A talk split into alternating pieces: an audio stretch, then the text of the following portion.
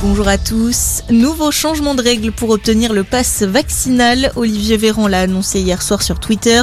Le pass ne sera plus valable que 4 mois si vous avez été contaminé par le Covid contre 6 mois jusqu'ici. Une mesure qui entrera en vigueur le 15 février comme pour la troisième dose.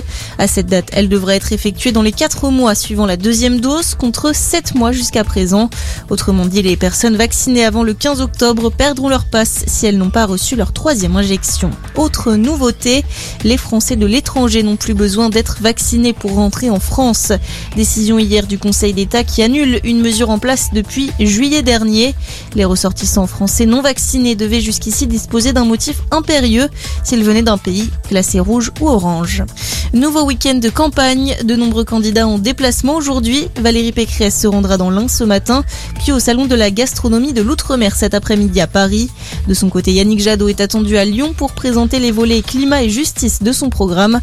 Enfin, Marine Le Pen participe au sommet de Madrid, défendre l'Europe. 253 plaintes contre Éric Dupont-Moretti jugées irrecevables par la Cour de justice de la République. Les nombreux recours avaient été déposés suite à des propos du ministre de la Justice en novembre dernier.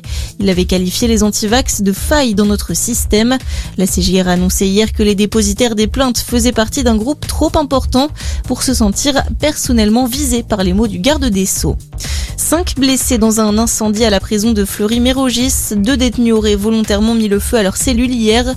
Trois surveillants pénitentiaires ont été brûlés et intoxiqués par les fumées. Le syndicat UFAP UNSA Justice demande à la direction de porter plainte contre les incendiaires présumés pour avoir mis en danger la vie des agents.